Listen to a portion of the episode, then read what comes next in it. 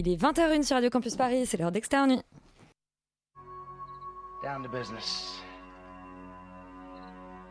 I got my wild cherry diet Pepsi, and uh, I got my blackjack gum here, and I got that feeling.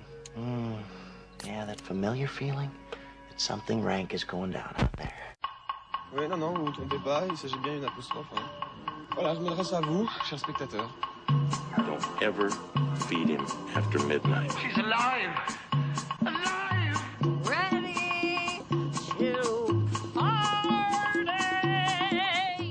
Sorry, Dave. I'm afraid I can't do that. I'm a man. Well, nobody's perfect.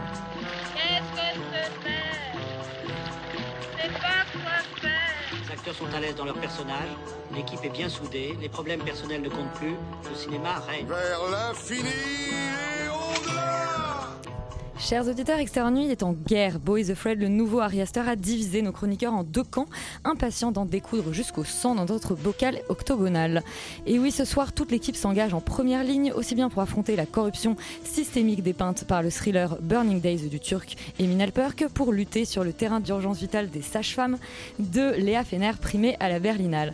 Il est des combats d'un jour comme d'autres qui s'installent dans le temps. L'américain Phil Tippett aura mis près de 30 ans à venir à bout de son Mad God, film d'animation horrifique dont on a patiemment guetté la sortie des abysses. Côté série, nos chroniqueurs se disputeront l'héritage des Roy dans la saison 4 de Succession et ils auront choisir leur meilleure arme pour partir à l'attaque, plutôt l'humour aiguisé de Mrs. Maisel ou la fleur au fusil façon Ted Lasso, pourvu en tout cas que les coups s'échangent sur le générique de Nicolas Brittel. Externe Nuit, c'est parti.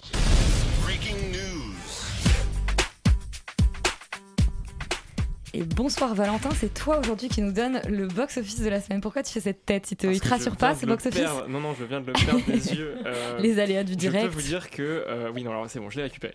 Alors euh, ben, c'est pas extraordinaire hein, cette semaine Ah. on va dire les choses tout de suite.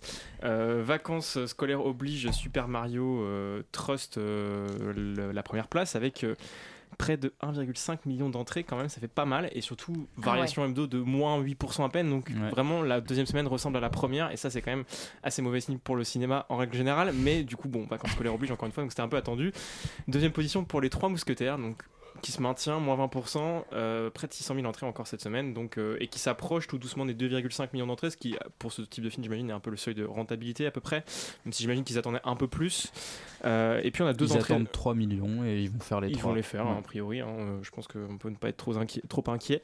Euh, on a aussi Donjons et Dragons, du coup, qui est dans le top 5, euh, a priori, voilà, donc qui fait son petit bout de chemin aussi, dont on n'a pas parlé, je crois, hein, du coup. Et Donjons et Dragons. si, Et si, on en a Ah, si, parlé la Laurent a semaine fini par en dernière. Tout à parler. fait. Ah, J'étais pas là, je suis désolé. Et on n'en a pas dit tant de mal que ça en plus. C'est Ouais. Bah, Il y a Hugh Grant dedans, donc globalement. euh, Ah oui. C'est son cinématique universe. Mm, ok, c'est vrai, j'avais oublié cette histoire. et donc deux entrées aussi, euh, deux entrées, deux nouveaux films qui euh, se placent dans le top 5. Donc La vie pour de vrai, 424 000 entrées. Troisième et euh, Celui-là, on en a pas parlé. Ce Non. qui est une, ce qui est, alors ce qui est un Ouais, score catastrophique, Catastrophique pour un Danny Boone. Ouais. Voilà. Donc euh, mais troisième seulement. Donc de fait, oui, c'est un peu compliqué. Et euh, Evil Dead Rise, qui est donc la suite de la, la fameuse franchise dont on ne parlera pas ce soir, parce que Félix apparemment est apeuré et que c'est quand même euh, toi le, la titrée des films de genre a priori. si même Félix Désolé. a peur. Désolé. donc on n'en parle pas, mais ça fait quand même 236 000 entrées, ça se place cinquième. Merci. Euh, Félix, tu as tout aussi peur du 14h de Paris ou ça Ouais. va? Non, ça va, ça va. Euh, parce qu'on commence avec un thriller et non un film d'horreur, euh, Misanthrope, qui fait 745 entrées pour 12 copies, une moyenne de 62, donc ce qui est pas mal du tout. On en Je parle la semaine qu'on en prochaine. parle la semaine prochaine. En deux, on a. Okusai qui fait 619 entrées euh, pour euh, 12 copies, donc euh, 50 une moyenne de 52, ce qui est pas trop mal. En 3, un film dont on parle ce soir, c'est Burning Days, du coup, qui fait 500, 500, euh, pardon, 531 entrées pour 18 copies, donc une moyenne de 30, ce qui est honorable pour, euh, à mon avis, ce genre de film. Et euh, en cinquième position, du coup, assez décevant, mais en même temps, est-ce qu'on est surpris? Boys Afraid, qui fait 473 entrées pour euh, 18 copies, donc une moyenne de 26. Euh, pour un film de 3 heures, c'est pas très étonnant, et de toute façon, on en parle juste après, donc euh, voilà. Ah, Sachant que sur ces entrées, il y en a 150 qui étaient ce matin en halle, euh, parce qu'il y avait Ari Aster euh, dans, dans la salle. Donc c'est vrai que du coup, la moyenne par copie est pas euh, incroyable. Oui, mais le film dure 3 heures, donc apparemment c'était que la première séance. Euh, on écoute justement la bande-annonce de euh, Boys Afraid avant de vous écouter euh, vous déchirer dessus. I am so sorry for what your daddy passed down to you. But I wanted a child, the greatest gift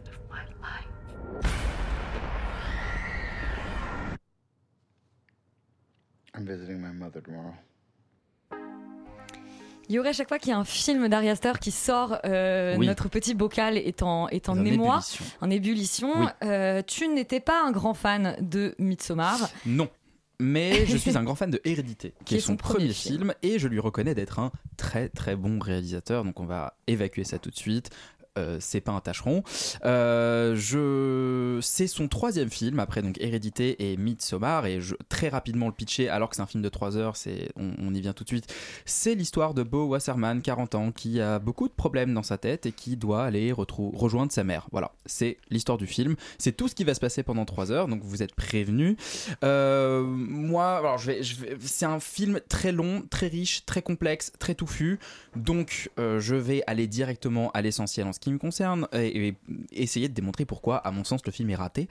Euh, c'est après euh, Hérédité et Midsommar, donc qui étaient des films extrêmement maîtrisés, très, euh, alors certes conceptuels, mais avec une vraie trame, une vraie narration, quelque chose de très classique entre guillemets.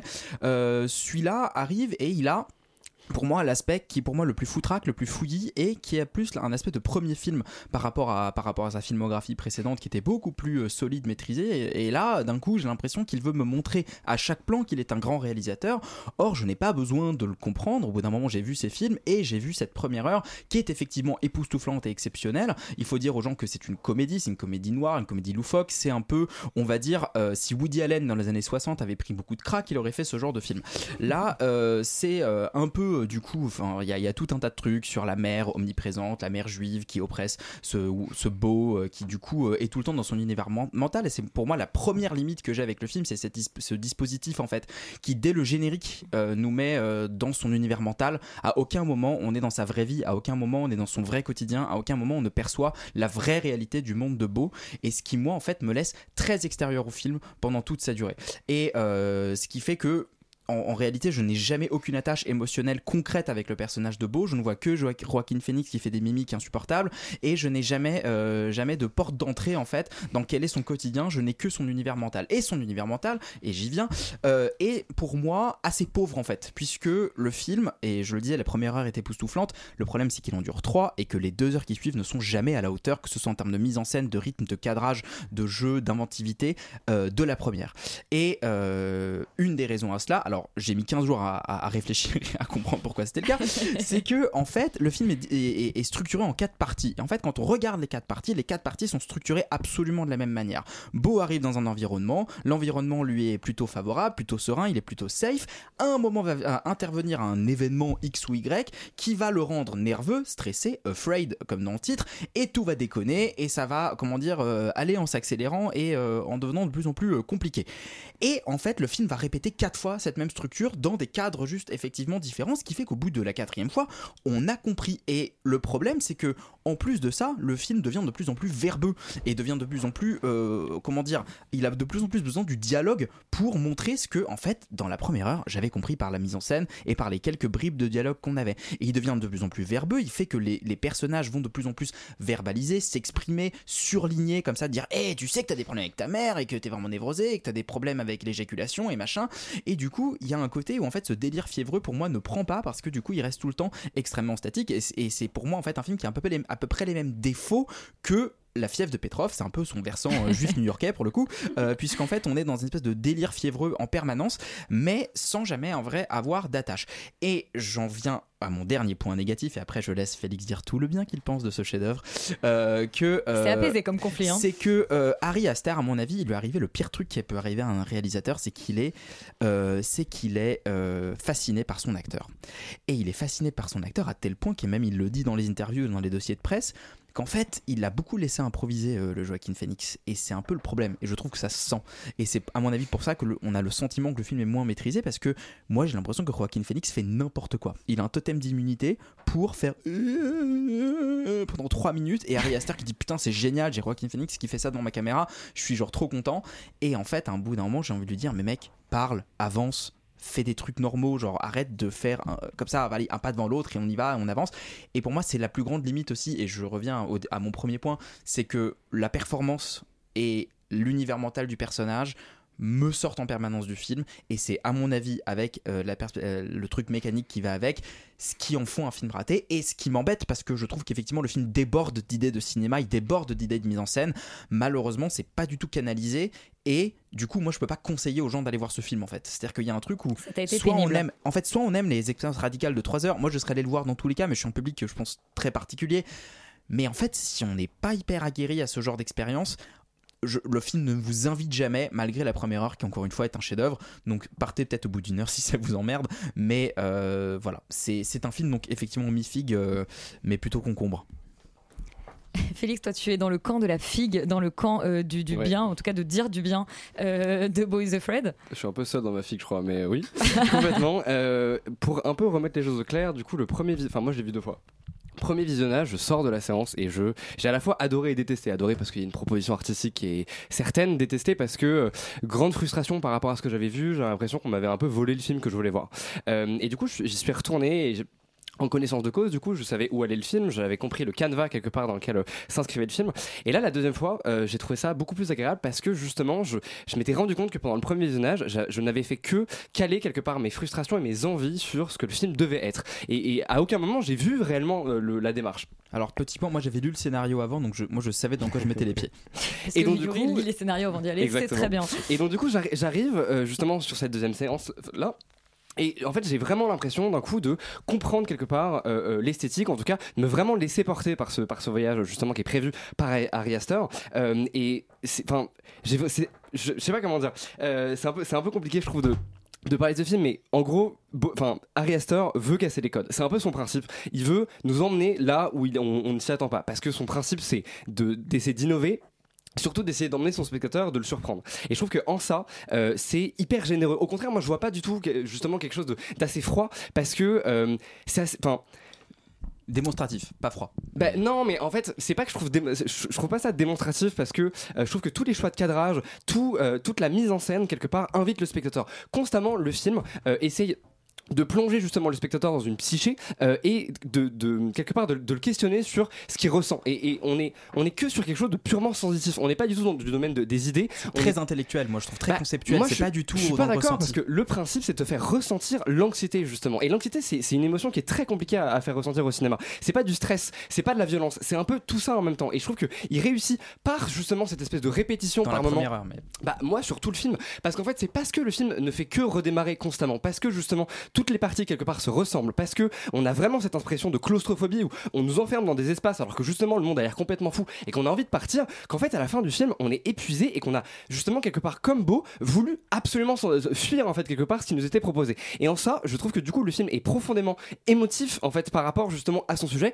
et par rapport à son personnage. Ensuite je trouve que Ari Aster vient piocher un peu dans ce qui est le cinéma muet quelque part des années 10-20 avec cette, pure fonction de qui est rattaché au cinéma d'observation quel- quelque part d'un corps dans un environnement qui agresse en fait. Et on met à mal ce corps là et je trouve qu'il il le réutilise de manière extrêmement maligne parce que justement ici évidemment l'environnement n'est pas juste un environnement du quotidien c'est la perception d'un quotidien par une psyché. Et donc du coup on n'arrête pas de dire le personnage de Beau existe pas il est juste là il fait des mimiques etc en fait non le personnage de Beau il est partout. C'est un film personnage. Et je trouve que en ça en vrai bah, c'est assez rare. Moi peut-être un des seuls exemples que j'ai à citer c'est Fight Club qui s'apparente un tout petit peu par la ses fièvre moments de Petrov, il fait exactement la même chose. hein. bah, moi, la fête de Petrov, le, le personnage, je, je trouve que c'est plus un état sur la Russie que vraiment euh, un état intérieur, justement, sur le personnage. Et je trouve que là, on est vraiment focus. Évidemment, ça permet à Ari Aster de faire une espèce de radiographie de l'Amérique et même du monde de manière générale et d'encapsuler ce sentiment d'anxiété voilà, global qui est quand même assez contemporain, je trouve, et très bien fait. Mais euh, voilà, de, de- de le rendre sensitif surtout au personnage et, pardon, au, au spectateur.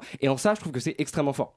Je finirai surtout par dire que euh, c'est un peu, le- je sais pas comment dire, c'est c'est un film qui ne peut exister qu'au cinéma. C'est une pure expérience de cinéma. Je trouve que c'est un peu la démonstration de ce que de ce qu'est le cinéma. Enfin, ça, sans, être pompeux, Ouais. je trouve que ça, ça ne peut exister que que là-dessus. Et donc du coup, je, moi, au contraire, je vous encourage à aller voir ce genre de truc parce que, en fait, c'est très rare de voir ça. On, on a toujours l'habitude et surtout en ce moment, on est vraiment focus dans des récits, des narrations très classiques, le cinéma hollywoodien qui nous ressort la même soupe euh, constamment et on est content. Et je trouve que là, justement, Astor se dit non, moi, j'ai pas envie d'aller là. J'ai envie de faire autre chose. J'ai envie de mélanger les styles, les genres genres, les tons, pour aboutir sur une œuvre qui est complètement euh, euh, Hybride. hybride mais profondément originale, profondément euh, innovante, qui à mon avis justement ouvre aussi les horizons sur pas mal de, de, de- de cinéastes et même de manière générale montrer ce qu'on peut faire et on peut aller jusque là justement quand on fait du cinéma et je trouve que du coup c'est très important et il rejoint à mon sens le panthéon des grands films qui ne sont effectivement que des pures expériences sensitives, esthétiques dans lesquelles il faut accepter de se perdre et de ne pas forcément justement se rattacher à une narration. Mais comme Mulholland Drive comme 2000 ans de Lucie l'espace c'est ce genre de, de, de truc en fait à mon sens pour moi Boys Afraid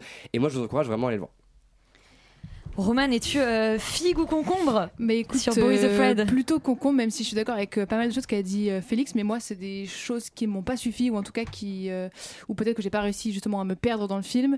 Moi, je découvre en fait euh, le cinéma d'Ari Aster euh, par ce film. J'ai jamais, j'ai Ah. ni vu euh, Midsommar, ni vu les précédents, euh, et je suis pas sûre de d'y retourner tout de suite parce que je trouve que c'est bien de se passer les traumas. c'est plus tranquille hein, les- oui, bah, j'espère, parce que ça m'a traumatisé en fait ce film. Euh, et je trouve qu'on parle pas assez de ça. C'est quand même un film qui est une comédie, mais enfin qui est quand même assez euh, vénère aussi. Euh, ça reste un film de- d'horreur de, Harry Aster bien mis en scène. Euh, donc je suis toujours un peu en train de le digérer, mais malheureusement, moi, plus j'y pense et plus je le digère, moins j'aime ce film. Euh, Pourtant, je vais quand même sauver, effectivement, je suis d'accord avec toi, Yuri, c'est-à-dire que pour moi, les 30 premières minutes, je- peut-être que c'est passé comme La une, première heure, heure, mais Yuri, toi, c'est 30 minutes. les On est- 30 premières En fait, la première partie, quoi, le, Voilà, premier acte Ouais, du ouais, film. Ça, c'est absolument génial euh, en tout point. En fait, je trouve que c'est ça qui fait que c'est la partie où en fait où Beau est dans son appartement euh, jusqu'au moment où il va se faire voler ses clés. Et il y a Mm. une mise en scène qui est absolument exceptionnelle, où la tension est hyper bien mise en place, avec un New York un peu avec des, on dirait des zombies autour, un voisin qui se plaint du bruit alors qu'il y en a pas et que Beau ne fait pas de bruit, euh, et cette araignée qui se balade dans l'immeuble. Enfin, tout est génial, tout est et en fait il y a une narration ici qui est présente et qui est mise en scène. Et c'est ça que j'ai adoré dans cette première partie. Et je trouve que le film ne tient pas du tout ses promesses pour la suite donc les, les autres parties du film euh, parce que on rentre dans un espèce de what the fuck un peu euh, pur et dur qui n'a aucun sens ni Un aucun gratuit, intérêt ouais, ouais. euh, et qui apparaît juste moi c'est ce que tu dis Yuri c'est-à-dire que je trouve que j'ai vu l'espèce de prétexte de, de faire toutes ces scènes là parce que je sentais que Ari Aster avait envie de s'amuser avec la caméra parce qu'il sait effectivement très très bien filmer. Mais moi ça a créé un énorme fossé entre moi et le film parce que je voyais plus l'envie du réalisateur de me raconter une histoire mais euh, de faire jouer avec sa caméra. Et même si c'est très bien fait que c'est joli à voir ça ne suffit pas vient s'ajouter à ça euh, un pardon tu voulais dire un truc Non, non, pas du tout. En fait, enfin, si, je vais juste rebondir un tout petit peu, mais continuez, je, je rebondirai après, pas de souci. Ok, Euh, bah juste pour dire que du coup, enfin pour continuer avec l'écriture, c'est l'espèce de, de personnage. Moi, je trouve pas que, enfin, j'ai pas de problème avec euh, Joachim Phoenix en soi dans ce film, mais avec l'écriture en fait, encore une fois, de ce personnage que je trouve extrêmement mou. C'est-à-dire que c'est un personnage qui est euh, caractérisé seulement par sa peur et par le fait qu'il soit martyr et victime, Et qu'on etc. punit, en fait, Et qu'on punit et qui ne change pas. Moi, c'est ça mon gros problème. Ouais, ouais. C'est-à-dire qu'il y a des films qui, arrivent à nous faire euh, d'un personnage euh, qui ne change pas un chef-d'œuvre parce que en fait euh, c'est tout le but et ça raconte quelque chose. Ici, je trouve que ça ne raconte rien, le fait qu'il ne change pas et que ça reste une victime toute sa vie, ce qui fait qu'on a du mal en plus à voilà à s'accrocher pendant trois heures parce qu'il est mou et qu'il est creux. J'ai lu en fait que le, le film était la prolongation d'un court métrage qu'a fait Ari Aster en 2011 qui s'appelle Beau et qui est en fait cette première partie. Et malheureusement, ça se ressent, c'est-à-dire que encore une fois, on a l'impression qu'il essaye d'étendre, d'étirer cette espèce de court métrage, euh, en tout cas au moins au scénario, et ce qui fait qu'on part dans tous les sens sans qu'il y en ait aucun. Euh, donc voilà. Donc en fait, euh, je trouve que ça, ça, retombe pas sur ses pattes, que la première partie est, géniale, mais que ça arrive pas à tenir toutes ses promesses malheureusement, et malgré toutes les espèces de, de, de, de trucs, enfin des espèces d'énormes idées, ouais. fulgurances visuelles qu'il qu'il peut y avoir dans le film. Et Parce que pour moi, le but, c'est pas de raconter une histoire telle qu'on l'entend d'un personnage qui va d'un point A à un point B, c'est d'essayer de, c'est d'essayer de faire une espèce d'étude comme ça de l'angoisse sous différents euh, panels. Donc, Mais on va ça, avoir la ville, ça- on va avoir la maison, on va avoir une espèce d'angoisse plus existentielle euh, avec euh, toute une séquence animée, on va avoir une angoisse un peu plus personnelle avec le rapport à la mer, etc. Mais donc, du coup, je, je trouve que à aucun moment, enfin, personnellement, moi, Ouais, je, ouais. je suis jamais spectateur très distancié comme on peut l'être devant certaines œuvres qui sont un peu narcissiques où tu sens que le, le mec justement fait muse avec la caméra et à aucun moment t'es vraiment invité quelque part euh, à ressentir des émotions. Là je trouve que tout est tellement sensitif, en tout cas tout est tellement porté là-dessus que même si c'est désagréable, j'ai un peu du mal, pardon, j'ai un peu du mal à euh, euh, euh, mettre Ari Aster et ce film-là dans la même case justement que certains films un peu pompeux et un peu poseurs. Mais comme il verbalise tout ça tout le temps, mais moi, en fait, moi, il me met à l'écart. Ça verbalise après avoir l'avoir. Je trouve que c'est Je différent. pense que de toute façon, on ne vous mettra pas d'accord. Euh, vous pourrez vous retrouver dans le petit octogone euh, de la fin de l'émission. Euh, c'est visiblement deux contre un sur ce Boys Afraid euh, dont on vous encourage à aller en salle le, le découvrir et peut-être partir au bout de 30, ou, euh, 30 minutes ou une heure si vraiment vous en avez marre ou restez jusqu'au bout si vous êtes courageux. On va enchaîner avec Burning Days, euh, le film turc euh, d'Emin Alper. Savcı Bey, Ben avukat Şahin Öztürk. Kusura bakmayın savcım. Bu kadar zamandır bir hayırlı olsuna gelemedik. Merhaba Savcı Bey. Nasıl? Sevdiniz mi yanıkları? Havamız iyidir de işte bir sıkıntımız su. Ya sizin için işte öyle küçük bir program savcım. Yalnız Sayın Başkan, ne programı, niye zahmet ettiniz böyle? Burning Days, donc, euh, mène un film turc Tout à fait. sur euh, la corruption systémique. un thriller. C'est un thriller, Je exactement. balance l'information. On peut dire ça en fait, c'est l'histoire de Emre qui est un jeune procureur qui lui vient de la ville et qui est nommé dans une toute petite ville reculée euh, en Turquie et qui arrive un peu avec euh, des ambitions et l'envie de faire bouger les choses. Et en fait, quand il arrive, on comprend qu'il y a un dossier qui a été laissé complètement en suspens sur une question d'accessibilité à l'eau. Et il se heurte en fait un peu trop rapidement finalement euh, aux locaux qui clairement ne veulent pas du tout quitter leurs privilèges par quelqu'un qui, euh, qui est censé représenter euh, la loi.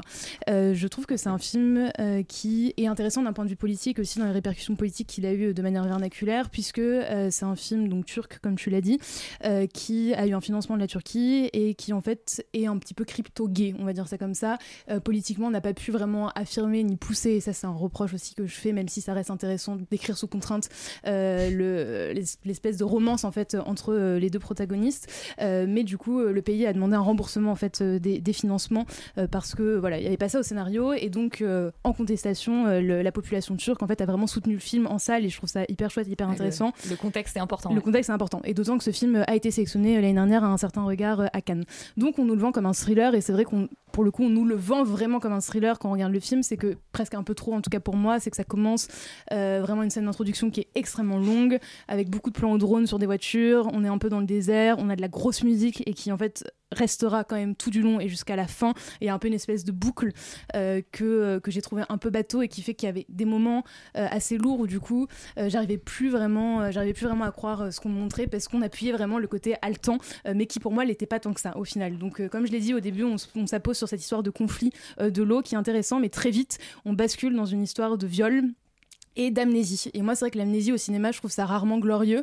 Euh, et ça fait que là, euh, bah, en fait, on perd complètement de vue justement euh, bah, cette corruption-là euh, pour se dire, est-ce- pour poser une question qui est un peu la question d'humanité aussi de Bruno Dumont dans ce truc de un représentant de la loi, mais on ne sait pas vraiment si potentiellement il a commis du coup un viol. Et donc on rentre là-dessus et avec juste lui qui essaie de se souvenir. Et donc le film bascule complètement dans autre chose et qui moi m'a beaucoup moins intéressé avec un chapitrage aussi que, que j'ai Mm. trouvé assez lourdingue en fait et qui vraiment n'est pas justifié à aucun moment. Je dirais que j'attendais en fait. Je trouve que il pose beaucoup de choses dès le début du film. C'est que le début est extrêmement dense, la première heure est extrêmement dense et donc moi j'avais l'attente que euh, les choses hype quelque part, mais en fait là il y a vraiment énormément d'axes qui sont développés et qui juste coulent complètement pour ensuite essayer de faire un peu du spectaculaire et qui moi m'a un peu gêné parce qu'il y a un peu ce truc où au début euh, le, ce personnage a une versatilité qui, que je trouvais intéressante où j'arrivais pas à comprendre vraiment ce qu'il voulait, j'arrivais pas à comprendre vraiment qui il était euh, et euh, est-ce qu'il avait, enfin au-delà de parler d'un fond, c'est quand même une question morale en fait qu'on nous pose dans le film et à la fin ça fait vraiment ce procureur, son amant entre guillemets journaliste versus les barbares quoi, c'est vraiment ça. C'est Asbestas un c'est peu. Asbestas, mais Asbestas en beaucoup moins bien, enfin en beaucoup moins subtil en tout cas. c'est vrai beaucoup que- plus turc. En beaucoup plus turc certainement.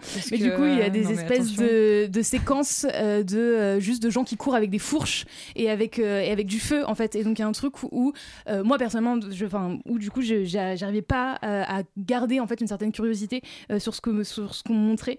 Euh, donc je trouve que c'est un film qui est intéressant, euh, mais qui se perd un peu dans ce qu'il veut, et notamment dans le genre qu'il veut montrer, en tout cas qu'il l'appuie beaucoup trop, euh, même si, encore une fois, je trouve que ça, il y a des, certaines séquences qui marchent, que l'amnésie, à certains moments, il y a des idées en fait de, mise en scène, de réalisation, euh, je trouve qu'ils se donnent plus une liberté en fait dans ces séquences-là, euh, même si le tout, en tout cas mis en commun, euh, je trouve ça un peu bof, et les gens en fait à la fin vraiment étaient genre mais je ne comprends rien, et c'est un peu ça aussi le problème du film, c'est que cette fin, en fait, c'est un peu en tout cas la Thelma et Louise, mais qui du coup n'a pas de sens vu qu'en fait le crypto game est, est trop crypto en fait pendant tout le long du film pour Oui. qu'on s'intéresse aussi à cette espèce d'issue un Mm. peu romanesque voilà donc c'est un espèce de boogie booga qui à la fois euh, bah, a eu un impact politique et je trouve ça hyper intéressant euh, d'en parler mais en tant que tel je, je trouve que ça se tient pas suffisamment pour durer euh, 2h10 honnêtement Il n'a pas eu complètement la, la capacité de s'assumer jusqu'au bout pour, euh, pour vraiment raisonner. Euh, Yuri, tu veux nous parler de subtilité turque?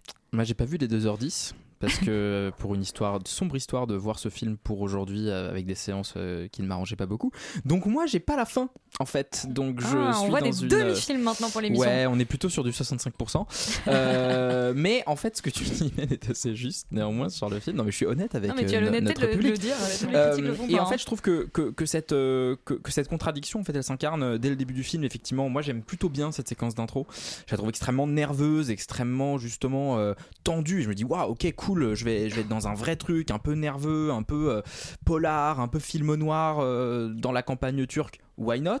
Et puis en fait s'installe un rythme très lent de ça blablate, euh, les cadrages c'est vraiment il y a trois cam il y a, il y a trois cadrages et il coupe euh, voilà et du coup je me dis mais cette torpeur versus cette tension n'arrive jamais vraiment à cohabiter.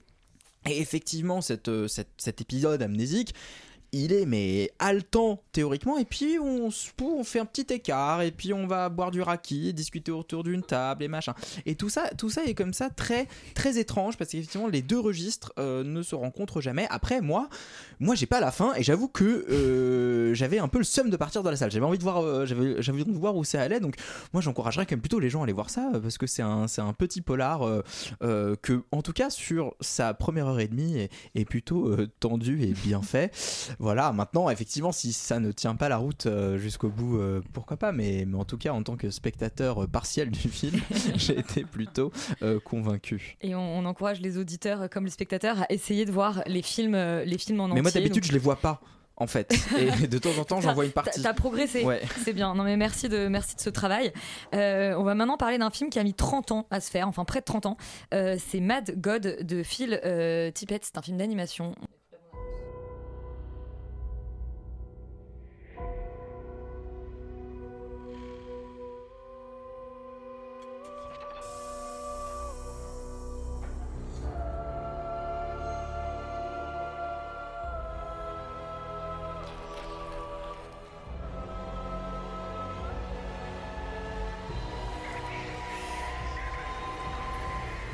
Mad God, c'est un peu un film légendaire d'Externe parce que j'ai l'impression que ça fait deux ans qu'on en entend parler, qu'on guette. euh, ça fait la deux ans qu'il est dans mon top. Hein, mais, Voilà, euh, ça fait deux ans qu'il est dans le top de Félix et il peut pas le Il était pas classer. au pif l'année dernière, il y a un truc comme ça. Je crois qu'il a gagné un truc au pif l'année dernière, il me semble. Il est, toi, tu l'as vu à l'étrange il y a deux ans, tu ouais, disais. ans, moyen, Avec, ouais. Et Laurent Ouais. l'a vu aussi, je crois, mais il n'est pas là pour en parler. Valentin, toi, tu l'as découvert aujourd'hui. Oui. Donc, s'il doit être dans ton top, c'est seulement celui de cette année. Mais déjà, qu'est-ce que, qu'est-ce que ça raconte et peut-être le contexte de, de ce film? T'as un peu teasé le contexte, effectivement. Ouais. C'est un c'est film qui a mis 30 ans à se faire parce que les premières séquences ont littéralement été faites dans les années 90. En tout cas, c'est ce que euh, la légende euh, plus ou moins noire du film raconte. Euh, il y est revenu plusieurs fois. Alors, Phil Tippett pour le présenter, parce qu'il faut un peu présenter le personnage. de Bah fait. oui. Bah ouais. Euh, D'où le contexte. c'est le mec qui a supervisé les, les effets spéciaux de Jurassic Park, euh, qui a euh, notamment bossé sur Star Wars et sur le personnage de Jabba the Hutt notamment, euh, qui a fait euh, les aliens de Starship Troopers. Bref, c'est quelqu'un qui pèse un peu euh, dans les effets spéciaux, dans les effets spéciaux euh, mécaniques en fait. C'est quelqu'un qui a un peu subi la révolution numérique et qui avait lancé ce projet dans- au début des années 90 euh, avant de se rendre compte que peut-être potentiellement ben, son heure était passée. Du coup, le truc est resté en stand-up, enfin en stand-by pendant un certain temps. Et puis s'y est il y a des gens qui l'ont accompagné et donc naît cette espèce de monstre de film d'animation, en tout cas de stop motion De stop motion, précisément, ouais. quasiment exclusivement en stop motion parce qu'il y a des séquences en live action et on y reviendra parce que ça fait partie des problèmes potentiellement. Mais euh, voilà, une heure et demie de stop motion qui sort du coup en 2023, alors que le film a été du coup bouclé il y a effectivement il y a trois ans, il me semble, euh, après donc euh, 29 ans de préparation. Ça raconte, et c'est de manière très succincte, euh, l'histoire d'un assassin. Plus que ta euh, vie. Oui, c'est vrai. Et de très loin, vraiment. De très loin. Trois ans. Euh, donc oui, donc l'idée c'est que ça raconte euh, l'arrivée d'un assassin dans un monde euh, qu'il est chargé de détruire. Donc voilà, c'est un type avec un masque à gaz qui descend dans une espèce de, de véhicule, voilà, dans un monde de- en sous-sol qui a l'air purulent, pourrissant, immonde et rempli de créatures.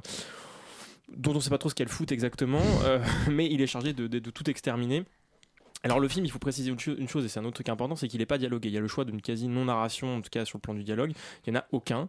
Euh, mais c'est pas un film muet pour autant, parce que les bruitages sont omniprésents et, et omnipotents, c'est-à-dire qu'ils sont extrêmement importants. Euh, ce qui, du coup, m'amène à un premier point, qui est qu'en fait, bah, le film est une, est une prouesse technique, est une prouesse euh, à- sur tous les plans, effectivement. Et on est un peu même, c'est même un peu stérilisant de dire ça, parce que c'est écrasant à chaque, à chaque instant tant du point de vue technique parce que c'est incroyable d'avoir réussi à faire aboutir ce projet-là peu quasiment seul, et puis en même temps d'un point de vue euh, même euh, narratif parce qu'il trouve plein de trouvailles, il y a plein d'imagination. Ce monde se tient bien, il est, il est assez incroyable et assez. euh, il fait penser à plein de choses. Il y a plein d'influences visuelles qui se mêlent et que je vais pas toutes citer parce qu'il y en a tellement qu'en fait ça servira à rien. Mais globalement, visuellement, le film est absolument incroyable dans son inventivité. Par ailleurs, ce qui est embê- embêtant, c'est que, et je le disais, ça stérilise un peu tout.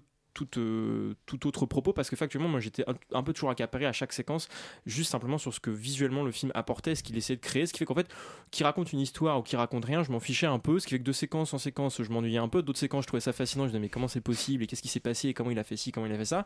Et en fait finalement je j'ai pas vu trop passer le film mais en fait je me suis rendu compte qu'il racontait pas grand chose qu'il y a beaucoup de thématiques qui, euh, qui affleurent donc euh, ça démarre le film s'appelle Mad God donc ça raconte l'histoire effectivement d'une sorte de dieu fou qui bon an mal an mettrait un petit peu en branle ce monde-là euh, et le rendrait un peu euh, inhabitable, mais ça brasse euh, des thèmes bibliques, la tour de Babel et ouvre, ouvre le film par exemple, il y a Ouais. le thème de la mécanisation aussi qui est très très présent, l'aliénation au travail, etc. Mais bref, tout ça est pas très intéressant, on sent que c'est pas vraiment ça qui l'intéresse et que de séquence en séquence, il est surtout là pour mettre en place des dispositifs plastiques, ce qui fait qu'en fait, bah, c'est très compliqué de critiquer le film parce qu'au-delà de ce qu'il est techniquement, moi je trouve qu'il apporte strictement rien. Voilà, vraiment globalement pour dire les choses de cette manière-là, euh, c'est un film qui fait le, qui a l'ambition de, son aridité et euh, on en s'en tient à cette aridité. Moi j'ai été pris dedans parce que je trouve, je trouve assez admirable ce travail. Pour autant, en tant que film, c'est assez compliqué à mater quand même. Félix, toi, tu n'es pas d'accord. Moi, je défends Tu tous les passes films une bonne semaine, en toi, fait, c'est bien, finalement, ouais. de, C'est de- de grands films.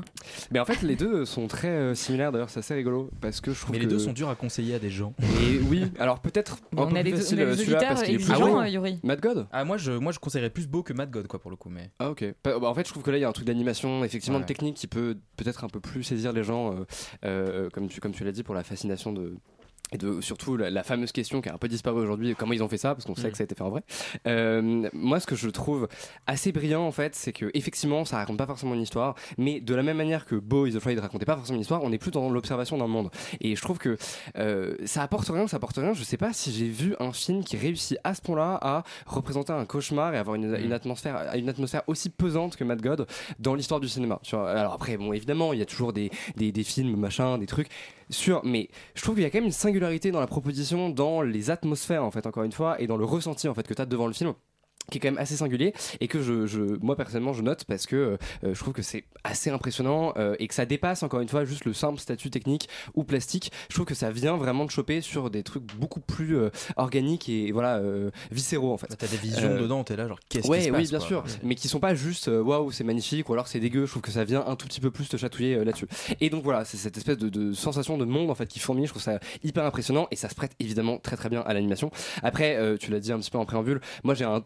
petits problèmes euh, et notamment en fait autour de euh, certaines techniques d'animation, et- enfin pardon, certaines techniques d'effets spéciaux et notamment des incrustations justement qui sont réalisées avec des vraies personnes qui cassent un peu en fait je trouve euh, l'intérêt du film Mais parce tu que sens que c'était pour terminer quoi, qu'il fallait les mettre. Et, Ouais, j'avoue que je sais- j'ai pas trop compris, mais en tout cas, juste, je trouve que ça casse un petit peu la vraisemblance en fait de ce monde qui, depuis le début, t'est présenté comme un monde de marionnettes, mais en fait qui est complètement crédible. Et d'un coup, ah oui, c'est vrai qu'il y a des humains et qu'en fait, je regarde des jouets depuis le début euh, en train d'être animés. Et ça, je trouve ça dommage parce que, encore une fois, voilà, ça brise, euh, je trouve, l'illusion et la suspension d'incrédulité du spectateur. Mais bon, en dehors de ça, je trouve que vraiment, foncez-y, courez, c'est un petit bijou en fait à, à regarder de- du cinéma d'animation et du cinéma tout court qui est hyper impressionnant. Et Phil Tippett, c'est quelqu'un de pareil, c'est un peu un monument du cinéma qu'il faut connaître, en tout cas si on est un peu curieux. Donc euh, vraiment, ouais, allez-y. Si vous voulez une introduction à Phil Tippett, la série Light and Magic sur Disney Plus, c'est extraordinaire et le présente très bien. Et notamment, enfin, moi je vais en renchérir sur ce que tu dis sur Phil Tippett.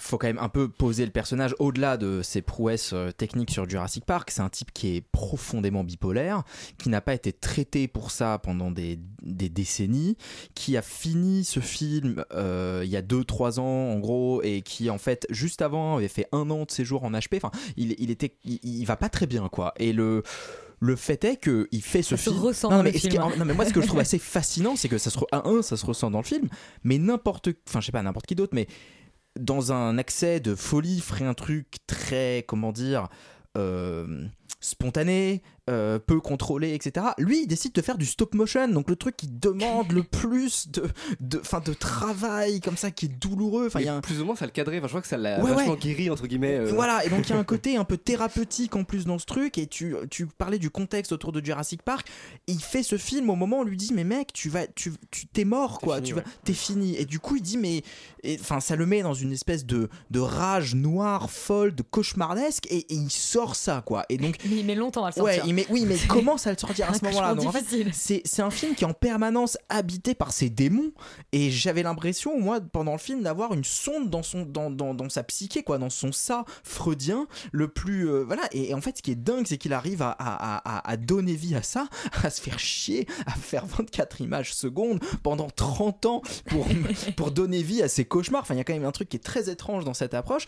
Mais je suis un peu aussi d'accord avec Valentin sur le fait que la prouesse technique, pour moi, annihile tout, tout comment dire dispositif critique autour du film tellement on reçoit un truc qu'on n'a jamais vu donc moi je ne sais pas comment appréhender le film au-delà de, de, de, de sa collection d'images horrifiques moi j'ai rien compris à l'histoire j'avoue que la bombe le machin les trucs j'ai lu sur Wikipédia qu'il y avait un alchimiste mais pff, rien compris C'est ça, moi, c'est- Euh, c'est- Moi, en j'ai- fait, ouais. Le footrack, en fait, le footrack dont tu parles et donc qu'on ressent pas sur l'aspect plastique. En Ouais. fait, je trouve qu'on le sent dans les thématiques parce qu'il y a, il a envie de parler de trucs. Typiquement, la- la- l'alchimie, c'est un bon point, c'est-à-dire qu'il se met clairement sous l'hospice de 2001 et la dernière séquence est totalement Oui, c'est vrai, 2001, c'est vrai, c'est vrai. 2001esque. Euh, mais de fait, il essaye de prendre plein de thématiques, dont l'alchimie avec le cinéma et tout le bazar. Il recoupe plein de références et en fait, on comprend pas où il veut en venir. Donc en fait, le footrack, pour moi, il est pas sur la question de la narration proprement parler, mais juste l'évocation de thèmes qui puissent être mais moi je pense que le footrack il est dans sa tête aussi Oui, non, quoi mais voilà. quand il fait Bah, les trucs euh, genre à un moment Les, tu ouais, les résumés sont contradictoires entre Ouais. celui de Wikipédia, celui d'Allociné, celui de tous les mais parce résumés que- sont mais parce que contradictoires. vraiment, on donc, ne euh, comprend Ça rien. donne une bonne idée Ouais. de voilà de la moi compréhension on m'a dit c'est un assassin globalement je dis ah bon enfin moi, moi je Ça crois que c'est un des résumés. Mais moi je crois que c'était j'ai vu des savants franchement tu m'aurais dit que c'est René Latour moi j'aurais compris enfin j'aurais dit oui bien sûr euh, le mec il descend il est là bon il a une bombe ah ok pourquoi elle explose pas c'est très étrange et euh, voilà et le, à un moment on sort euh, on sort de son bide un truc qui est comme un alien qui hurle et sur Wikipédia il écrit que c'est son cerveau je dis alors waouh enfin c'est quand même un cerveau qui est un endroit très étrange euh, de manière euh, de, pour l'anatomie bref c'est fascinant c'est absolument fascinant et pour ça bien sûr c'est un truc qu'on peut regarder qu'on doit regarder mais il faut être bien accroché quand même parce Et que c'est très euh, graphique quoi Finalement, c'est comme un cauchemar. Il y a plein d'interprétations possibles. c'est un cauchemar Bah, c'est très bien, mais un cauchemar qu'on vous encourage à aller euh, plus court que celui d'avant au, ciné- au cinéma. C'est une très bonne semaine. Un autre cauchemar, peut-être, euh, c'est celui des sages-femmes de, euh, Léna- de Léa Fener qui sont euh, dans une urgence euh, vitale qu'on ressent dans la bande-annonce. Madame Viles, dilatation complète. Je l'ai installée dans la 5 et c'est moi qui m'en occupe. Je le sens pas, son mec, je ne le sens pas du tout. Il y a un quoi dans son dossier? Il y a rien, mais je pense qu'il y a des violences. Tu peux m'envoyer. Ouais, il m'en reste une.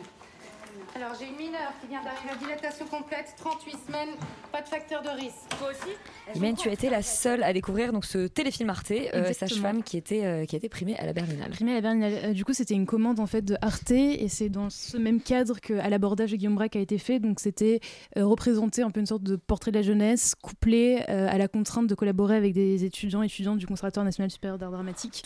Donc, dans ce film, il y a euh, 10 étudiants et étudiantes du CNSAD et ensuite, ce sont euh, des vraies personnes en fait. Euh, et ça se ressent euh, d'ailleurs, je reviendrai après. Euh, donc, le, scénario de base en fait, c'est qu'on on suit Louise et Sophia qui, après 5 ans d'études, se retrouvent un peu à catapulté dans ce réel monde et donc on n'est plus dans l'abstrait, on n'est plus dans le fantasme aussi de quelle est sa profession qui est censée être le plus beau métier du monde, mais dans la réalité euh, des conditions euh, bah, de l'hôpital euh, de l'hôpital d'aujourd'hui et donc face à ces défaillances et face à, à ces impensés aussi. Et donc tout de suite on voit que leur amitié en prend un coup et je pense que c'est aussi le problème moi que j'ai avec ce film c'est que ça s'ouvre sur de l'intime. Donc sur sur Louise qui est au téléphone et qui se fait quitter par son mec c'est vraiment la séquence d'ouverture et qui du coup ne peut plus vivre avec lui etc et donc on se dit que potentiellement il va y avoir un peu un, un truc des répercussions de l'intime euh, sur ce travail-là et qu'on va avoir des protagonistes principales. Or, en fait, plus le film avance, plus euh, Léa Fener ne fait pas de choix. Euh, moi, j'étais curieuse en fait de, de voir ce qu'elle allait, comment elle allait s'emparer de cette thématique-là et de ces coulisses-là aussi, après les ogres notamment, où je trouvais euh, son traitement extrêmement juste en fait de, la troupe, euh, du collectif, et encore une fois aussi euh, des coulisses et de qu'est-ce qu'on qu'est-ce qu'on ne voit pas en fait quand nous on voit que le résultat. Donc là en fait on pense que à la naissance, mais on pense pas forcément aux sages-femmes. Et je trouve que c'est euh, pas aussi bien traité, en tout cas dans ce truc de chorale et de montrer tout le monde, où là en fait elle veut nous montrer un peu d'intime de chacun, mais du coup pas suffisamment, et ça fait qu'en fait on sait plus vraiment qui on suit et que c'est plus vraiment intéressant. Et il y a un espèce, une espèce de confluence en fait, et c'est un peu à cheval entre du documentaire de la fiction. Et le problème avec ce film, je trouve, c'est qu'en fait, on voit les moments documentaires. Donc il y a des naissances qui sont réellement du docu ou ce sont de réelles naissances. Et on voit quand c'est fabriqué. Et du coup, ça rompt complètement le pacte du spectateur qui se dit que bah, je vois un film de fiction, mais du coup, je suis censé croire à tout. Or là, euh, la fiction, je la vois en fait. Et je parce que je vois aussi le documentaire et donc ça Elle fait ressort d'autant plus, elle ressort d'autant plus et donc ça fait un espèce de mix comme ça où il y a des espèces de fulgurances quand même et de moments qui sont extrêmement justes aussi parce que les acteurs sont sont bons euh, dans l'attention que c'est parce qu'en fait c'est pas c'est pas tout rose aussi. Euh, et je trouve que c'est déjà montré aussi dans le documentaire euh, à la vie voilà. C'est ce- de montrer aussi les moments où bah, ça ne va pas où il y a des enfants morts-nés où il faut gérer les parents mais aussi surtout où il faut gérer un peu bah, le manque le manque de moyens. Et c'est vraiment ce dont le film parle en fait. C'est de montrer cette jeunesse là qui se retrouve bah, complètement bah, dans le vif et dans le réel. Et comment est-ce que la politique quand même s'immisce là-dedans et des choix qu'on fait de bah, finalement en fait on peut pas faire grève parce que les gens doivent naître. Donc qu'est-ce qu'on fait? Est-ce qu'on s'en va? Est-ce qu'on claque la porte? Et donc c'est ces questions là en fait que bah, on se pose pas forcément quand on a juste envie de faire ce métier là que je trouve souligné de manière assez juste. Après voilà je trouve que c'est un bon téléfilm Arte contrairement bah, à l'abordage qui pour moi est un très bon film pour le coup genre cinématographiquement est un, vraiment un grand film. Euh, là c'est un film qui est intéressant où il y a quand même une, idée de mise en scène et la FNR je trouve qu'elle a un regard qui est extrêmement chouette qui est extrêmement tendre. On sent que c'est une thématique qui la touche intimement euh, bah, de par son vécu et de par l'envie aussi le désir viscéral de vraiment montrer euh, montrer ses femmes montrer ses professions. On guide vraiment les gestes c'est beaucoup de gros plans sur les mains voilà ça peut être aussi un peu délicat si on n'a pas envie de voir ça. On voit vraiment les naissances pour le coup. Du coup je dirais que c'est un, un téléfilm qui est qui est intéressant. Après c'est pas non plus renversant mais mais c'est chouette que, que ça existe quand même et que cette réalisatrice s'en soit emparée là Voilà. Et il est disponible sur la Il est disponible plateforme. sur la plateforme euh, jusqu'à l'été Ouais. Jusqu'à l'été. Donc voilà, pour aller découvrir euh, Sage-Femme. Et ça nous fait une transition parfaite vers les plateformes, puisqu'on va parler maintenant de séries. Euh, la première ce soir, c'est la saison 4 de Succession. Why does everyone ask how I'm feeling? I got done a huge deal. I got the election. I got ATM.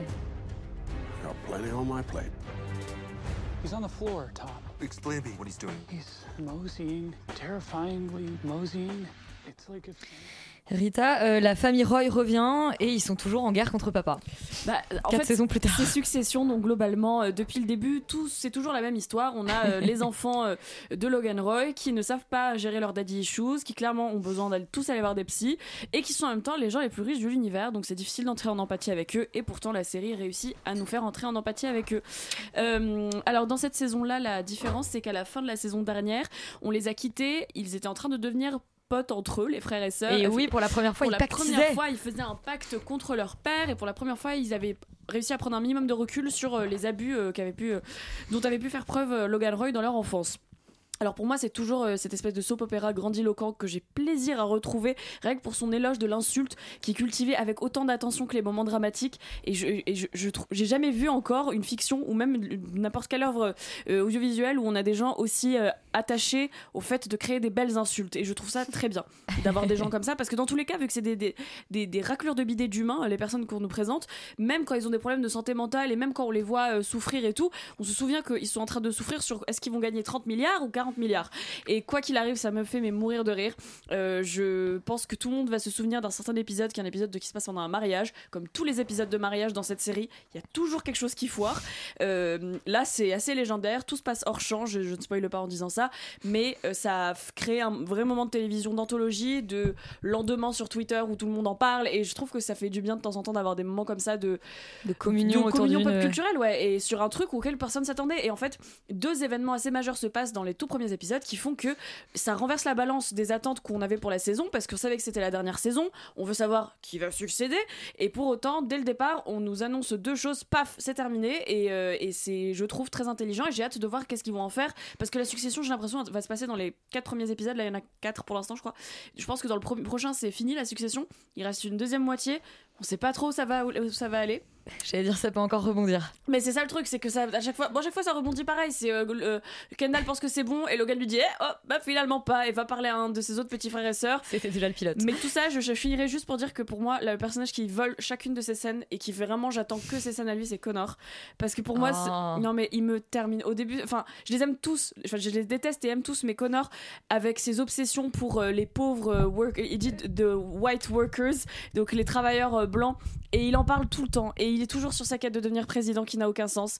Et malgré ça même s'il il n'a aucune conscience de lui-même ce mec ne- je pense ne sait pas euh, que c'est un humain je pense qu'il enfin il a des réactions qui n'ont pas de sens mais il forme un couple avec Willa qui est finalement assez bizarrement respectueux qui fonctionne et qui est très lucide sur qu'est-ce que l'un et l'autre cherchent dans la relation et c'est peut-être les gens les plus sensés de tout ce foutoir Et oui, et on n'aurait Voilà. pas parlé là-dessus au début parce que c'était euh, c'était quand même juste un sidekick de comédie au départ, Connor.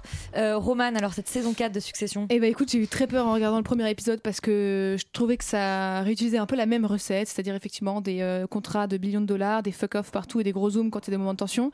Et je me suis dit, ça, s'il continue à faire ça pendant la quatrième saison, qui déjà la saison 3, je la trouvais un tout petit peu répétitive, donc j'ai eu un peu peur. moitié. Euh, mais effectivement, en fait, il suffit de voir de l'épisode 2 et l'épisode 3, de, euh, surtout l'épisode 3 de cette nouvelle saison pour voir que les scénaristes sont bien plus malins que ça, euh, puisqu'ils créent un énorme point de rupture, comme tu le dis, Rita, au mariage, euh, pile au moment où justement les spectateurs commencent à se dire ah, en tournant rond, ils nous font découvrir de quelque chose de complètement différent, en fait, même par rapport à la série de manière générale, c'est-à-dire que il y a beaucoup plus d'humanité en fait dans cette famille si monstrueuse. Et c'est absolument génial de- d'accéder à, ça. C'est une, une humanité qui passe jamais par les mots euh, comme ça a jamais été le cas en fait dans la série, mais par euh, les non-dits, par les interprétations, etc. Il suffit par exemple d'une scène entre Tom et Shiv euh, allongés sur un lit où en fait c'est extrêmement bouleversant, ou alors effectivement des appels téléphoniques entre le bateau, enfin un bateau et un avion. Je ne peux pas en dire plus, sinon je spoil toute la série. Mais tout ça est extrêmement bouleversant et il y a cette humanité qui vient s'installer et justement je trouve que la saison 4, enfin toute la série a déjà un ton qui joue justement entre le mi-dramatique et le mi-comique avec des scènes qui sont géniales. Et là ça va encore plus loin, c'est-à-dire qu'on a des scènes de une scène de karaoké où ça se transforme en espèce de bureau de psy euh, où cette tonalité est complètement exploitée et va euh, vraiment euh, est poussée à fond. Et c'est ça qui est brillant dans Succession, c'est justement de toujours réussir à trouver euh, la comédie qui se niche partout même dans le, tragique et dans le pathétique. Et là où cette saison 4 est particulièrement magistrale dans ses premiers épisodes, c'est que elle commence par nous agacer un petit peu, c'est-à-dire qu'elle nous fait vraiment, on retrouve nos monstres préférés, on adore les détester, etc. Et tout d'un coup, avec cet épisode 3, on prend, on se prend complètement d'empathie, on oublie tout, totalement les, les- conneries qu'ils font, euh, les insultes, etc. Et on est bousculé et en fait, on finit par détester les adorer, c'est-à-dire l'inverse de ce qu'on avait au début comme euh, sentiment. Et ça, c'est ça qui est génial. Moi, j'ai pas encore vu l'épisode 4, euh, donc j'ai hâte de savoir comment ils vont gérer après ce, point de rupture. Mais ça prend une direction que j'aime énormément et j'espère que les autres épisodes seront aussi radicaux en fait que cet épisode 3 et les, les, pris un petit peu qu'ont fait les scénaristes. Et que, la- et que Succession entrera au panthéon des séries qui réussissent à bien se terminer. Euh, c'est la question qu'on va se poser aussi pour Mrs. Maisel, puisque la saison 5 est aussi la dernière. On écoute la bande-annonce. What drives Midge Mason? I want a big life. I want to break every single rule there is. Oh, boy, I'm lucky. Mrs. Maisel! You say everything I think. A terrifying connection.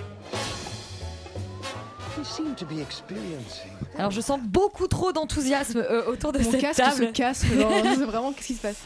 Alors Roman saison 5 de Mrs. Maisel, c'est toujours euh, créé par la même euh, superbe Amy euh, Sherman Palladino dont tu es une grande fan. Tout à fait, alors que j'avais pas regardé Gilmore Girls quand j'ai commencé Mrs. Maisel, mais maintenant depuis je suis, euh, j'ai tout rattrapé.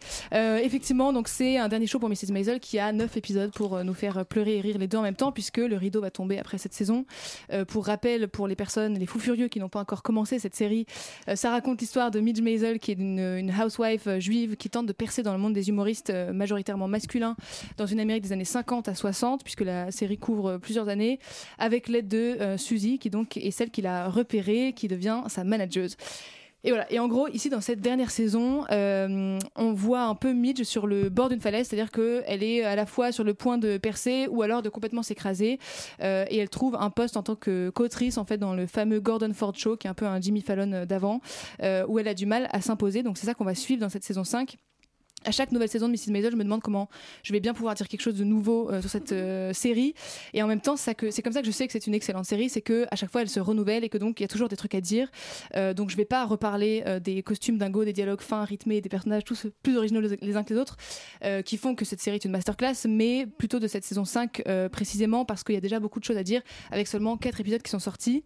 D'abord, c'est une série et surtout une saison particulièrement qui est centrée, je trouve, sur l'intimité des personnages plutôt que sur leur parcours pro ou en tout cas sur c'est une, saison qui me raconte comment les deux se lient euh, et encore plus dans le monde de l'humour en fait puisque le métier consiste justement à parler de ton intimité avec dérision, de le transformer en fiction en quelque sorte. Et donc on voit Midge euh, un peu galérer en fait avec son poste d'autrice puisque elle doit faire des blagues qui sont pas sur elle, c'est-à-dire qu'elle doit trouver des blagues pour le show et elle galère, elle a du mal à s'imposer, à ne pas transformer justement sa vie en fiction en permanence parce qu'elle doit affronter la réalité à un moment quelconque de sa vie.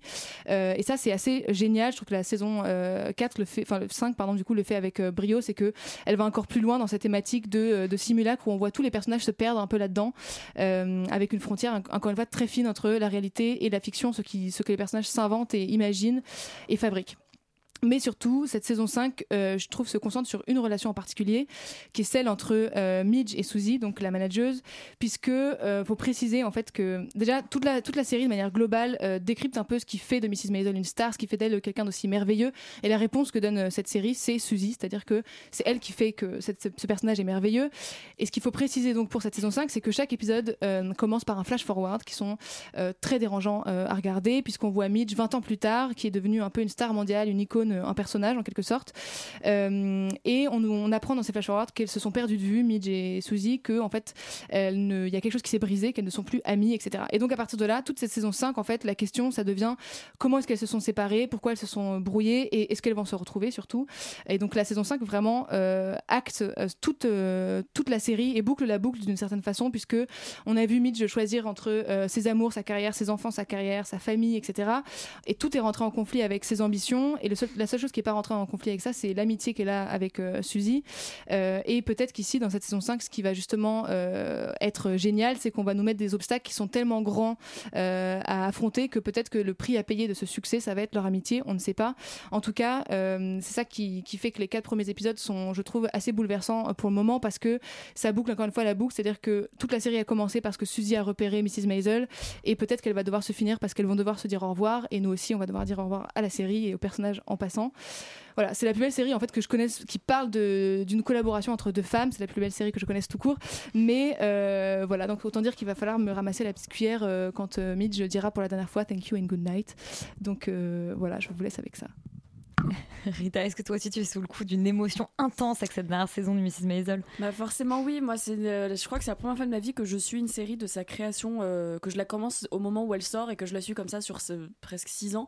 Et euh, je suis très contente que ça soit celle-ci parce que je me suis encore une fois vraiment pareil attachée au personnage mais tellement fortement au point où j'ai l'impression que c'est mes potes et des fois j'ai des rêves et elles sont dedans et ça m'est jamais arrivé. Enfin honnêtement c'est des personnages de fiction et c'est là le travail d'orfèvre de Amy Sherman Palladino et, et je crois qu'elle écrit que seule ou avec son mari euh, parce qu'il n'y a pas une team d'auteurs derrière et tu te demandes comment c'est possible parce que tous les personnages qu'on croise ont une vie derrière. Tu croises des personnages pendant une demi-seconde et t'as l'impression que, que, que tu peux faire un spin-off entièrement sur leur, leur vie à eux.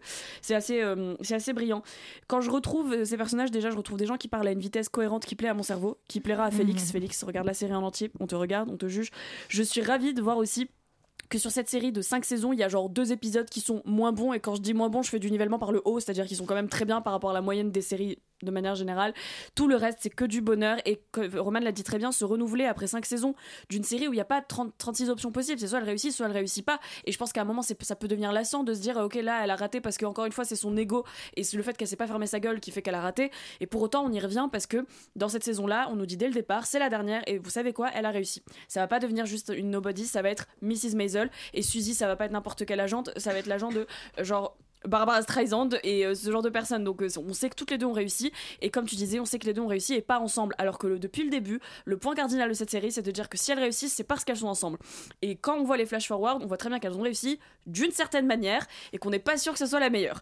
Et, j'ai très hâte de voir parce que pour l'instant, on a vu un tiers, euh, une moitié de, cette, de la saison. Ça va déjà beaucoup trop vite. Et, on a envie que ça s'arrête parce qu'en plus, Eman Sherman Palladino nous offre des épisodes avec 25 minutes de scène de comédie musicale sur la poubelle. Pourquoi pas? Moi, je te dis oui. Euh, Et en fait, elle, se prend des, elle se permet des, des pauses comme ça sur sa dernière saison de sa série qui a été le plus vue pour l'instant. Et moi, je trouve ça merveilleux et prodigieux presque de pouvoir faire ça et de continuer à avoir des dialogues assez fous où des fois, je me pose pour me repasser certaines blagues parce que je comprends pas la référence pop culturelle parce que quand je les comprends elles sont vraiment géniales et quand je les comprends pas j'ai envie de pousser et de savoir ok c'est qui l'artiste dont elle parle parce que je suis sûre qu'en ayant cherché je vais trouver ça cool et je vais devenir obsédée par yet another thing. Bref euh, tout ça en n'oubliant pas le contexte socio-historique de la série le tournant des années 50-60 qui est le, moment de l'histoire des États-Unis un des plus fous en tout cas. Euh, le droit des femmes des minorités la psychologie sur les enfants le fait que les gens sont euh, souvent plutôt réticents à la psychologie à cette période-là. L'argent, les théories de relations internationales un peu fumeuses des Américains, l'ignorance des Américains, et, bref, tout ça. Je veux pas, je fais la synthèse en fait du, du fait que c'est une série qui a en cinq saisons n'a fait que monter en puissance et arrive là à un moment où je suis limite contente que ça se termine parce que je me dis qu'ils pourront pas faire mieux et encore que et en même temps je suis tellement dévastée de me dire que c'est fini parce que c'est vraiment encore une fois je veux rencontrer ces gens dans la vie quoi voilà tu voulais rajouter quelque chose Euh, ouais, juste pour euh, rebondir sur le justement l'environnement socioculturel, c'est que tu, enfin, ce qui est génial aussi, c'est ce que tu disais, c'est que ça se renouvelle aussi parce que même si son ego qui euh, à chaque fois pose problème euh, et le fait qu'elle fasse pas de compromis sur qui elle est, etc. La société évolue en fait à côté Ouais. de ça et Et donc on voit euh, la façon dont le sexisme euh, s'adapte entre guillemets euh, avec gros guillemets euh, à en fait sa personnalité et comment elle arrive euh, à trouver euh, sa place là-dedans et c'est ça qui est génial, c'est aussi de voir euh, la, la société américaine évoluer ou en tout cas euh, très très très lentement mais euh, sur des questions euh, évidemment politiques. Et oui, je voudrais juste euh, mettre un dernier mot, désolé, sur euh, parce que j'y repense le- les scènes entre les parents de, de Mrs Maisel et ses beaux-parents. Bon, ses beaux-parents sont fous, on l'a admis, mais il y a une espèce de, il y a une scène qui m'a marqué. Et je pense que c'est la plus belle scène que j'ai vue de toute ma vie entre les parents de Mrs Maisel. Il y a aucun dialogue et c'est rare que j'aime une scène qui a vraiment zéro dialogue. Ils sont juste assis et ils- ils- les deux savent qu'ils ont merdé, mais le mec sait qu'il a merdé en particulier, c'est Tony Chalboub et il est tellement émouvant, vraiment. J'ai failli avoir les larmes aux yeux alors que c'est rare et c'est pas une série qui fait pleurer en vrai, mais mais euh, juste c'est merveilleux, tout est bien. Bon bah tout est bien, on vous encourage à regarder cette euh, cinquième saison, mais a priori si vous avez regardé les quatre premières, vous la regardez, et sinon à commencer Mrs Maisel, dont euh, voilà Rita et, et Roman n'ont de cesse de vous dire à quel point elle est merveilleuse. On termine avec Ted Lasso, euh, encore une série bande annonce. Oi, mate, there's you. I believe it is. Wicked. You coaching football. You are a legend for doing something so stupid. I mean, it's mental. They're gonna murder you.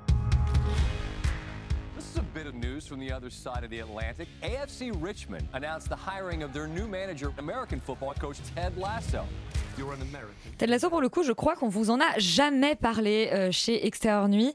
Euh, la troisième saison vient de sortir. Peut-être un petit pitch pour les gens qui, euh, qui n'auraient pas vu les deux premières, puisqu'on ne leur a pas parlé. Et ben en fait c'est parce que je crois que cette série n'a absolument aucune com en France, comme la plupart des séries Apple TV où elles sortent un peu euh, dans- de manière inconnue, de disques confidentiels, alors qu'en fait aux États-Unis étonnamment, c'est dans un le, gros monde hit. ouais, et dans le monde professionnel, euh, on en parle C'est énormément. ça. Et alors que c'est un gros hit aux États-Unis, de ce que je comprends. Et donc c'est l'histoire de Ted Lasso, joué et écrit par Jason Sudeikis, euh, qui est un coach de football américain d'équipe de, de sous-division, qui réussit un peu à percer aux États-Unis parce que voilà. Et le premier épisode, c'est lui qui arrive à Londres pour coacher une équipe londonienne fictive qui s'appelle AFC Richmond, euh, parce qu'il est tellement nul que la gérante du club veut faire foirer ce club parce que c'est le club de son ex qu'il a quitté pour une meuf plus jeune et donc dit euh, ok je vais ramener euh, le pire coach possible comme ça le club euh, se, se- s'enfonce et quitte la première division de enfin la ligue globalement la première ligue anglaise.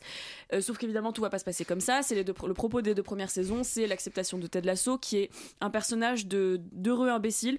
En tout cas c'est ce qu'on croit au début. On a l'impression que c'est quelqu'un qui n'a un peu comme Connor dans Succession aucune conscience de lui-même qui fait que des blagues qui est souriant tout le temps qui a une moustache on dirait une chenille. Il y a rien qui va dans son dans son apparence. Et surtout qui ne connaît pas les règles du football quand il arrive donc c'est très très comédie euh, Comme beaucoup de spectateurs finalement. voilà mais le mais le football euh, football euh, Oui, le football, voilà. football, Et- qui est quand même moins après compliqué, trois- euh, après trois saisons il a toujours pas compris d'ailleurs le hors jeu mais je pense je pense comme la majorité des gens pour ça normalement ça, ouais. constitués voilà mais en fait le, la- le propos de la troisième saison qui est la dernière aussi on a que des dernières saisons là aujourd'hui le propos de, la dernière- de cette dernière saison c'est Ted Lasso qui arrive enfin à mettre le mot sur ses problèmes de santé mentale parce que oui c'est censé être une comédie et c'est déprimant parce que c'est en fait c'est une série pour moi sur les masculinités sous toutes ses formes euh, qui a réussi en trois saisons assez courtes en plus sur des épisodes qui ont commencé au format sitcom, c'est-à-dire que la saison 1 c'est des 20 minutes, la saison 2 c'est des 30 et là on est sur, sur du 50 et je pense que c'est fait exprès parce que cette série est passée de sitcom à euh, drama vraiment sur la santé mentale de joueurs de foot et principalement de mecs mais en l'occurrence de joueurs de foot.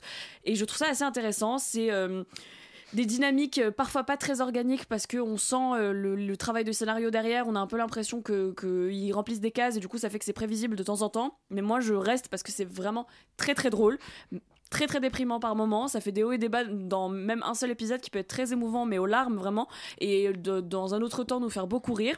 Euh, Il y a une référence à Mrs. Maisel dans un épisode. Je dis ça pour que certaines personnes à cette table aillent voir la série. Euh, et, et voilà, c'est cool de voir. C'est rafraîchissant en fait comme série, je dirais. Parce que c'est sur le foot et j'en ai rien à faire du foot et pour autant ça m'a intéressé. Euh, parce qu'on nous parle de masculinité en crise de manière plutôt moderne et pour autant sans rentrer dans un cliché de.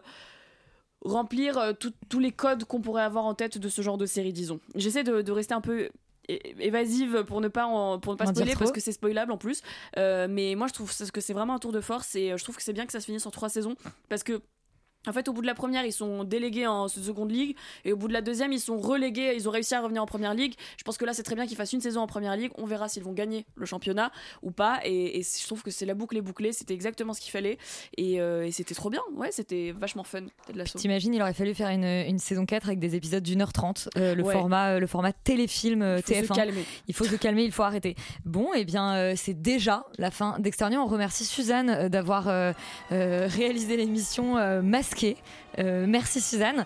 Et vous restez surtout sur Radio Campus Paris. Nous, on se dit à la semaine prochaine euh, pour, euh, pour Extérieur Nuit. Bonne soirée